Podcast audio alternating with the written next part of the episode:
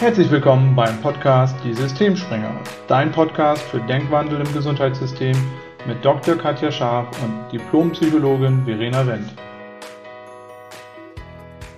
Herzlich willkommen, schön, dass du wieder da bist bei einer neuen Folge unseres Podcastes. Verena und ich haben uns ähm, mit der Frage beschäftigt, was bedeutet eigentlich Krankheit, beziehungsweise im Gegenteil dazu, was ist Gesundheit? Und wir haben nochmal geschaut, weil wir Mediziner ja wirklich sehr auf Krankheiten fokussiert sind, was ist die Definition von Krankheit? Und eine einheitliche Definition gibt es tatsächlich nicht, sondern es ist eher engerer Sinn medizinisch Behandlungs- und Pflegebedürftigkeit, oft sehr organbezogen. Und ähm, es heißt immer, Krankheit ist Abwesenheit von Gesundheit, was auch schon wieder den Begriff nicht richtig beschreibt. Und Krankheit wird sowohl sozioökonomisch als auch medizinisch definiert. Und da haben wir uns die Frage gestellt, was bedeutet im Gegensatz dazu Gesundheit und ist Gesundheit im Gegensatz zu Krankheit vielleicht genauer definiert? Verena, da hast du eine spannende Definition gefunden. Ja, genau. Ich finde es ganz spannend, dass ähm, auch die Weltgesundheitsorganisation nicht Krankheit definiert, sondern eher den Gegenbegriff, nämlich Gesundheit. Und das ist eine sehr alte Definition, die ist schon aus dem Jahre 1963. Und da wird Gesundheit definiert als ein Zustand des umfassenden körperlichen, geistigen und sozialen Wohlbefindens und nicht lediglich das Freisein von Krankheit und Schwäche. Ja, und das ist ein, ein spannender Aspekt tatsächlich, weil wir ja im Gesundheitssystem tatsächlich oft von körperlichen Symptomen sprechen und Krankheiten auch äh, in dem, wie wir untereinander kommunizieren, ähm, nämlich über ICD-Klassifikation. Das heißt, es sind so Major-Kriterien für Krankheiten, wo es eben sehr organbezogen ist. Ähm, das heißt, ich habe eine ICD für das Abdomen, eine ICD für den Kopf, wenn man so will. Und es ist eben sehr, sehr eingeschränkt in der Beurteilung. Und ähm, oft ist die Einteilung dadurch gar nicht so einfach, weil eben bestimmte Krankheitsbilder nicht durch eindeutige Ursachen ausgelöst werden, sondern weil es eben sehr mannigfaltige Ursachen gibt. Und da tritt dann wieder die Ideenkraft, es eben doch ganzheitlicher zu sehen und Körper, Geist und Seele als Einheit zu betrachten, was in der modernen Medizin oft gar nicht so gelebt wird. Also es ist anders in der traditionell chinesischen Medizin als in der westlichen Medizin oder in anderen Kulturen. Und da zeigt sich eben auch, dass Krankheit und Gesundheit eben keine, keine was ist, keine feststehenden Definitionen sind, sondern dass es eben wirklich das ist, wie Menschen das erleben und wie Menschen das überliefert bekommen. Genau, ja, das, das finde ich auch sehr spannend. Wir haben ja diese ICD-Diagnosen auch in der Psychotherapie, bei der Diagnose psychischer Erkrankungen. Und im Endeffekt dienen ja diese Diagnoseschemata erstmal der Kommunikation unter Fachleuten, also dass man sich einfach schnell austauschen kann über Patienten, weil man eben sozusagen das Krankheitsbild in bestimmte Kategorien gepackt hat. Aber ich glaube, wenn man anfängt zu arbeiten, wird einem relativ schnell klar, dass das halt nie das Gesamtbild abbilden kann. Wie du schon sagst, so manche ähm, Symptomkomplexe passen dann nicht in irgendein Diagnoseschema so richtig rein. Und selbst wenn es reinpasst, dann bildet das ja nur einen Bruchteil des Menschen ab. Und ähm, man hat dann einen sehr krankheitsorientierten Ansatz und man lässt sozusagen ähm, viele Aspekte, die für die Gesundung auch total wichtig sind, außen vor. Und deswegen finde ich so spannend, dass die WHO schon in den 60er Jahren diese Definition hatte, dass es eben nicht nur um die Abwesenheit von Krankheit geht, sondern dass es wirklich auch darum geht, was braucht der Mensch eigentlich, um gesund zu sein auf allen Ebenen, also körperlich, psychisch und eben auch sozial.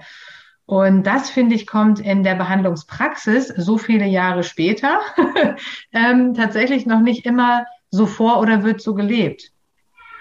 Ja, und das ist tatsächlich spannend, dass, dass man es in alten Überlieferungen findet und ähm, dass es eben trotzdem noch nicht in allen Bereichen eben in der Praxis Einzug findet. Das ist, also das ist so die Erfahrung für mich als Ärztin oft, dass ähm, wir oft gar keine eindeutigen Diagnosen tatsächlich haben, sondern dass wir Symptome behandeln und zwar Einzelsymptome und manchmal außer Acht lassen, welche Ursachen gibt es eigentlich dafür. Also das ist auch was, was mir bei Arztbriefen häufig auffällt, dass in so einem Arztbrief dann als Diagnose zum Beispiel steht Bauchschmerzen.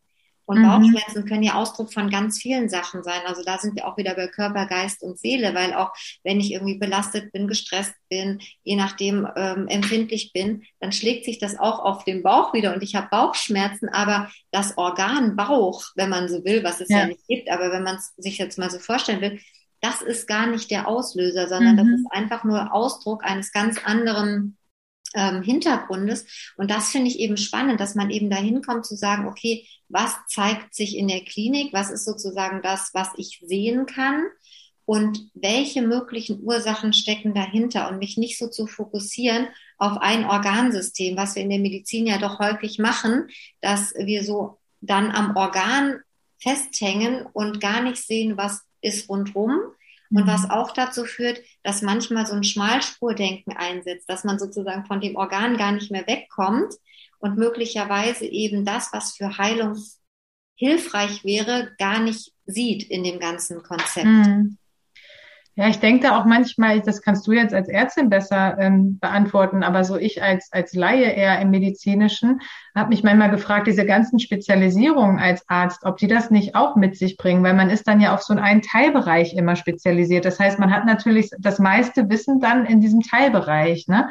Aber das heißt ja auch, dass man sozusagen, wenn man jetzt einen Patienten hat mit seinen Symptomen, dann denkt man natürlich auch immer erstmal in diesem Teilbereich, in dieser Spezialisierung, aber lässt vielleicht andere Sachen dann außen vor, weil man sich vielleicht damit nicht so auskennt. Also ich denke da jetzt gerade an die ähm, Angstsymptome bei meinen Patienten. Wenn jetzt ein Arzt damit zu tun hat, der aber hauptsächlich ähm, so ausgebildet ist, dass er das Medizinische betrachtet, also jetzt zum Beispiel ein, ein Hausarzt als Beispiel, ne, der guckt sich das dann an und dass es dann auch schwierig ist zu trennen. Also was ist denn jetzt das Psychologische dabei und was ist denn jetzt das Körperliche dabei? Also werdet ihr als, als Ärzte würdest du sagen, ihr werdet da schon auch ähm, ausgebildet, diesen Blick auch weiten zu können, weil ihr eben zum Beispiel auch das Wissen aus den anderen Fachrichtungen habt, wie der Psychologie, ähm, ne, dass eben auch emotionale, körperliche, äh, ja, dass emotionale Zustände körperliche Symptome produzieren können, die einer Erkrankung ja sehr ähnlich sein können, einer körperlichen.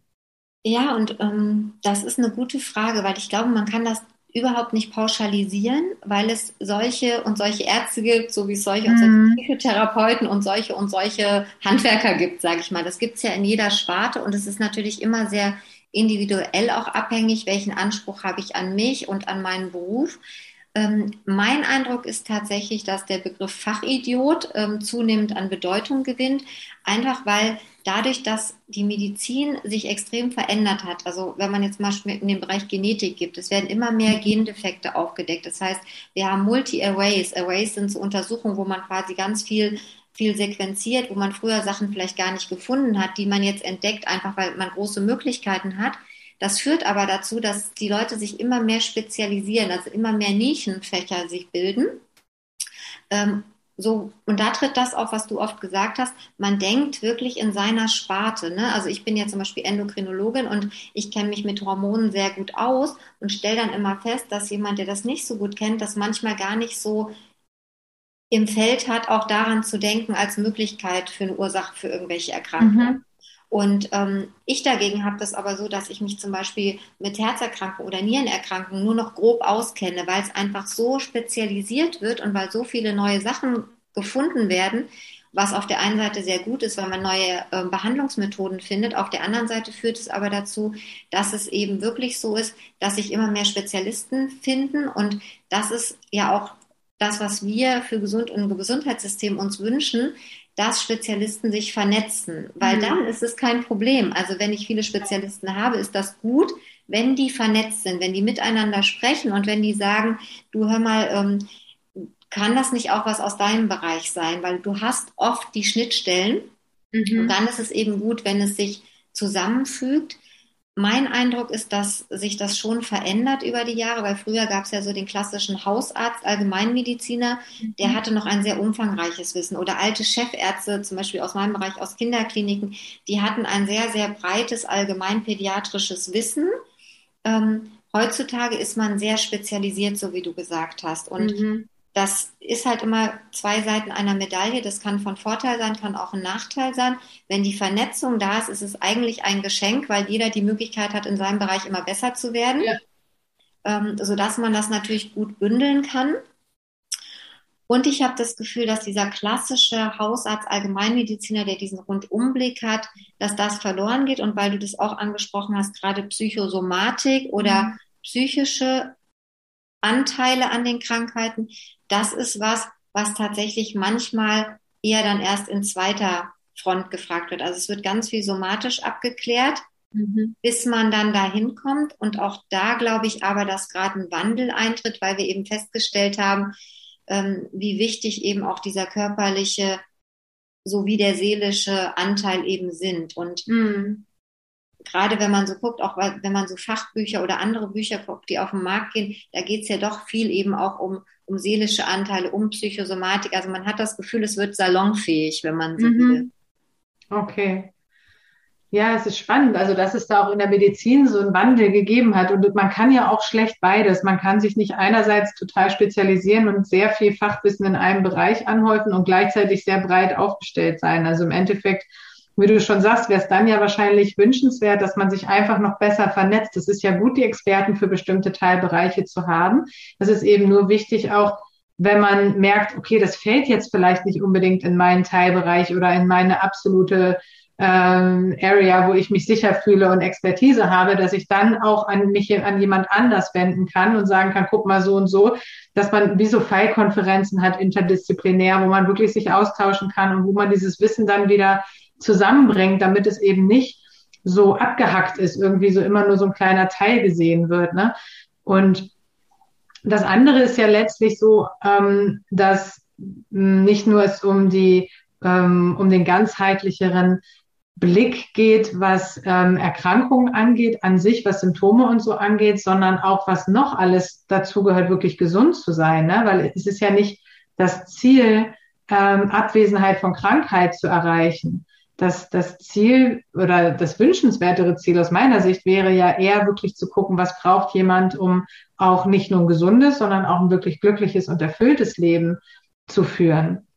Und ich weiß nicht, wie du es in der Medizin siehst. Ähm, Würdest du sagen, das wird in Behandlung mit einbezogen oder ist das noch sehr rudimentär, dass da hauptsächlich der Fokus schon darauf liegt, zu gucken, dass die Symptome verschwinden und dass Krankheiten geheilt werden? Ja, das ist eine gute Frage. Es ist tatsächlich mein Empfinden, dass es eher darum geht, ähm, Krankheiten und Symptome zu lindern mhm. und oft sogar ähm, eher Symptome zu lindern und gar nicht so Krankheiten zu heilen. Also das mhm. ist ja mhm. schon interessant, dass wir uns oft damit zufrieden geben, dass die Symptome weniger werden, ja. anstatt die Krankheit zu heilen. Ähm, man ist ja dann oft schon froh, wenn das Symptom weniger wird. Ähm, und dieser ganzheitliche Blick eben, ne, was brauchst du, um eben auch glücklich und erfüllt zu leben, mhm. das kommt dabei zu kurz. Also es geht wirklich darum, Hauptsache die Symptome sind weg in ja. Sachen. Und okay. was du auch angesprochen hast, mit der Vernetzung es ist tatsächlich so, dass man den Eindruck hat, in der Medizin, zumindest in unseren Bereichen, ist es so, es bleibt halt wenig Zeit und es mhm. geht schneller, seinen Bereich in Anführungszeichen abzuarbeiten, da einen Haken dran zu machen und entweder was zu finden oder zu sagen, mein Bereich ist es nicht, gucken mhm. wir irgendwie anderweitig weiter das finde ich zum Teil sehr unbefriedigend. Und es liegt aber auch einfach daran, dass ähm, einfach die Anforderungen sich so verändert haben, dass einfach wenig Zeit für diese Interdisziplinaritäten bleibt. Und das wäre ja. eine spannende andere Folge. Ne? Ist, sind wir eher Verwalter und Bürokraten geworden als das, was mhm. wir eigentlich wollen, nämlich ähm, dem Patienten zu dienen. Und für mich persönlich gehört da eben auch dazu, nicht nur Symptome zu lindern, sondern wirklich zu gucken, was braucht es für ein erfülltes Leben und auch zu schauen, wenn ich Symptome nicht loswerde, und das ist ein anderer spannender Aspekt, welche Funktion hat möglicherweise das Symptom? Also mhm. wozu dient mir ein Symptom in meinem Leben, warum es vielleicht auch noch schwierig ist, das gerade in Anführungszeichen heilen zu lassen oder zu heilen. Mhm. Weißt du, was ich meine? Ja, ja, und dabei muss man sicher wieder unterscheiden zwischen Krankheiten, wo man nicht unbedingt Einfluss drauf hat und, und Krankheiten, wo man eben Einfluss drauf hat. Ne? Und es gibt eben beides. Es gibt Krankheiten, da hat man einfach einen bedingten oder manchmal vielleicht auch gar keinen Einfluss drauf. Da kann man nur gucken, wie man damit umgeht. Und dann gibt es andere Krankheiten, ähm, wie jetzt zum Beispiel in meinem Bereich die allermeisten Erkrankungen äh, aus dem psychotherapeutischen Bereich, jetzt mal mit Ausnahme der Persönlichkeitsstörung, wo du einen großen Spielraum hast, ähm, Dinge wirklich auch aufzulösen und wirklich auch loszuwerden. Ne? Also Depressionen oder Ängste, wo es wirklich auch ähm, möglich ist, aus Angststörungen oder Depressionen rauszukommen ähm, und das auch komplett hinter sich zu lassen und es wirklich ja, ähm, ja, darum ist, darum geht wirklich auch eine komplette Heilung schaffen zu können, erreichen zu können. Ja, und das ist, das ist ja tatsächlich ein wichtiger Punkt, den du ansprichst, weil das ist, das ist ganz wichtig, dass man das eben nicht so über den Kamm schert, weil das höre ich in letzter Zeit auch ganz oft, ne, dein Symptom dient dir und, und finde raus und dann bist du geheilt. So genau. ist es eben nicht immer. Ähm, und dann ist eben die Frage, wenn es eine Krankheit ist, wo ich eben keinen Einfluss drauf habe, ne, wenn ich einen Gendefekt habe, den habe ich mir nicht ausgesucht oder ich bin vergiftet mit irgendeiner toxischen Noxe, ähm, dann kann ich aber gucken, wie gehe ich eben mit den Symptomen um. Also leide ich darunter, was kann ich mir für Linderung schaffen? Und da wird es auch schon wieder spannend zu gucken, der eine will halt schneller ähm, eine Linderung, der andere nicht. Und dann kann man auch wieder gucken, das, was wir Mediziner manchmal sekundären Krankheitsgewinn mhm. nennen. Und das andere ist eben bei anderen Sachen tatsächlich wachsam zu sein. Ähm, also für mich als, als Kinder- und Jugendarzt ist es zum Beispiel so, wenn ich so einen Symptomkomplex höre, da kommt äh, ein Jugendlicher oder ein Kind wird aufgenommen mit Kopfschmerzen, Bauchschmerzen und Rückenschmerzen, dann werde ich immer ganz hellhörig, weil ich denke, das ist interessant, das sind so viele Symptome auf einmal. Mhm. Bei mir ist dann immer direkt im Hinterkopf, trotzdem auch mal gucken, kann vielleicht auch was nicht Organisches mal dahinter liegen. Mhm. Und das sind ja häufig auch Symptome, wo vielleicht Ängste oder Angststörungen oder andere Sachen auch darunter liegen können. Und ich glaube, wichtig ist eben, ähm, das, was wir ja immer so schön sagen, das Pferd zu reiten, also weder auf der einen Seite runterzufallen und das alles nur zu somatisieren, mhm. auf der anderen Seite aber auch nicht nur zu psychopathologisieren und mhm. zu sagen, ach, da hat einer was von seiner Krankheit und es nicht so runterzuspielen, sondern wirklich das ernst zu nehmen und mit Sachverstand, ähm, mit quasi Vernetzung zu schauen, wie ist dem Patienten am meisten geholfen? Gibt es eben einen Krankheitsverlauf, den ich symptomatisch beeinflussen kann? Gibt es was, was drunter liegt? Dass letztlich eben nicht nur die Abwesenheit von Symptomen und damit in Anführungszeichen Krankheit das Ziel ist, sondern wirklich Vitalität, Gesundheit im Sinne von körperlich, geistig, seelisches Wohlbefinden ja. und damit glückliches erfülltes Leben.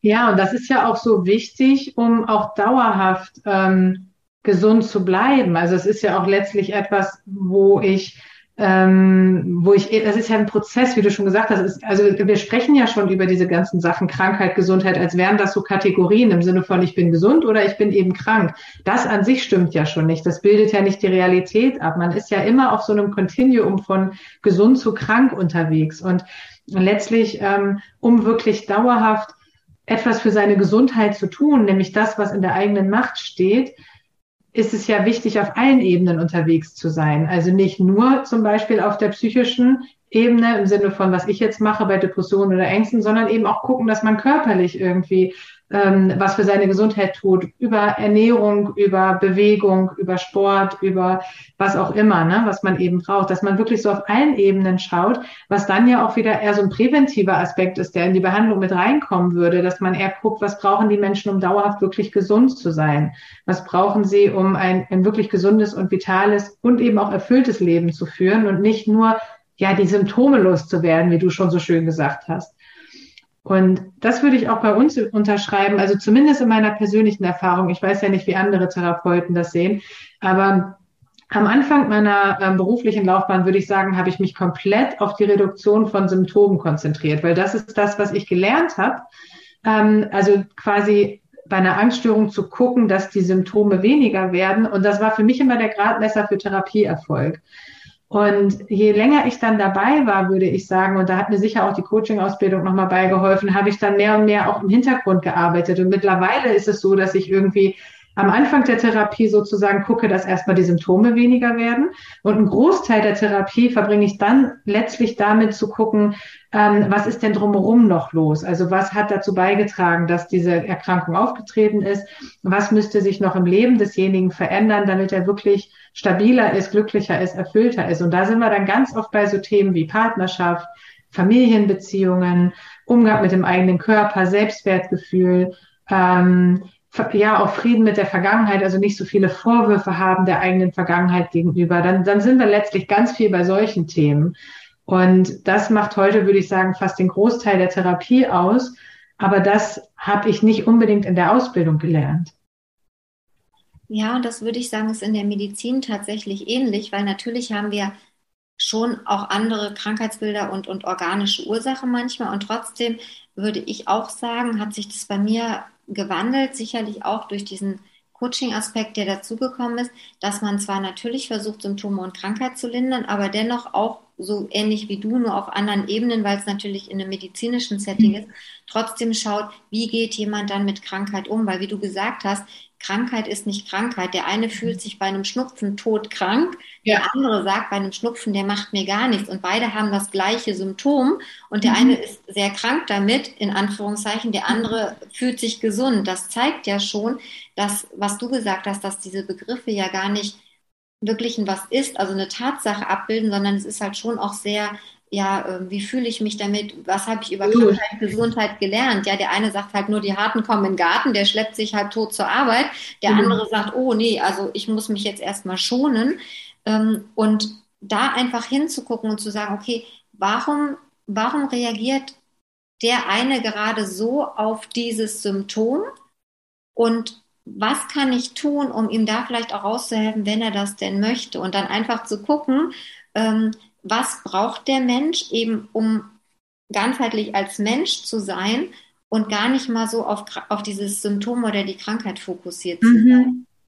Und dann wird auch die, also mir macht die Arbeit in der Klinik tatsächlich viel mehr Spaß, weil ich anders mit den Menschen spreche, weil ich andere Informationen bekomme. Mhm. Und weil es tatsächlich so ist, dass wir manchmal auch drüber lachen können, ja, und, und einfach auf einer anderen Ebene sprechen und das manchmal auch dann na, ich höre dann manchmal, ja, wenn Sie es so sagen, ist irgendwie albern, was ich Ihnen hier erzähle. Mhm. Dann, das haben Sie jetzt gesagt, aber so rein medizinisch gesehen stimme ich Ihnen zu, ist irgendwie albern. Wollen Sie es behalten? Nehmen Sie es wieder mit nach Hause? Was machen wir jetzt damit? Mhm. Und am Anfang ist es tatsächlich so, man wird ein bisschen komisch angeguckt, weil man anders spricht, aber mhm. diese also ich liebe das, weil diese Arzt-Patienten-Beziehung, wenn man so will, ne, das ist ja allein schon das Wort Arzt-Patienten-Beziehung, das zeigt ja schon, man ist ja irgendwie schon wie in so einer Partnerschaft verbunden. Das ändert sich einfach, weil man wirklich andere Informationen kriegt, anders miteinander sein kann und weil sich viele Sachen tatsächlich nur durchs Gespräch auflösen. Mhm. Die sind dann hinterher als Symptom gar kein Thema mehr, weil der andere gemerkt hat, ja, stimmt, war irgendwie jetzt, wo ich so erzähle, ist es irgendwie Quatsch. Also ich hatte ja. auch lustige Gespräche über Arztbriefe, ähm, wo dann auch ganz viel Emotionen hochkamen und wo ich dann gesagt habe, verstehe ich nicht, ich lese es anders und dann sage ja, stimmt, aber weil ich im Kopf was anderes hatte, taucht mhm. das so auf. Und das ist einfach, das ist einfach großartig, weil dann wirklich Symptome zum Teil unwichtiger werden und nicht mhm. mehr so groß sind. Und da sind wir wieder bei dem Thema, wie gehe ich mit Krankheit um? Das war ja auch unser Einstieg damals, zu sagen, ja, ich gehe damit so um, wie ich es A gelernt habe, wie ich es vorgelebt gekriegt habe, welche Erfahrungen ich gemacht habe und auch ein bisschen, wie es mir nützt. Ja, und so sind wir ja alle gestrickt. Also wir gucken ja schon so ein bisschen, ähm, wovon profitieren wir manchmal auch unbewusst. Und das ansprechen zu dürfen, ist einfach großartig, weil du einen anderen Ansatz findest. Ja. Auch in der Medizin und nicht nur, also bei euch ja noch mal viel mehr, mhm. sicherlich, aber auch das ist im rein somatischen auch möglich, in einer, auf einer mhm. anderen Ebene, aber es funktioniert sehr gut. Ja, cool. Ja, das finde ich sehr spannend und das ist ja auch unsere Vision, das wirklich mehr ins Gesundheitssystem zu bringen. Deswegen finde ich es spannend, heute sich einfach mal mit dieser Definition auseinanderzusetzen. Wie ist Krankheit eigentlich definiert und wie wird das, ja, wie gehen wir im Gesundheitssystem damit um? Und wenn du das jetzt gehört hast und fühlst dich angesprochen und fandest das interessant, wir würden uns super freuen über Rückmeldungen, also auch Erfahrungen, die du zum Beispiel im Gesundheitssystem gesammelt hast oder auch ähm, ja deine Meinung einfach dazu, ähm, wie man vielleicht mit Krankheit im Gesundheitssystem umgehen könnte, was sich da verändern könnte, dann melde dich gerne bei uns. Mehr Informationen über uns findest du auch auf unserer Homepage www.gesundimgesundheitssystem.de. Ja, und wir freuen uns, dass du heute dabei warst und wir hören uns bestimmt ganz bald wieder. Bis zum nächsten Mal. Wir freuen uns auf dich.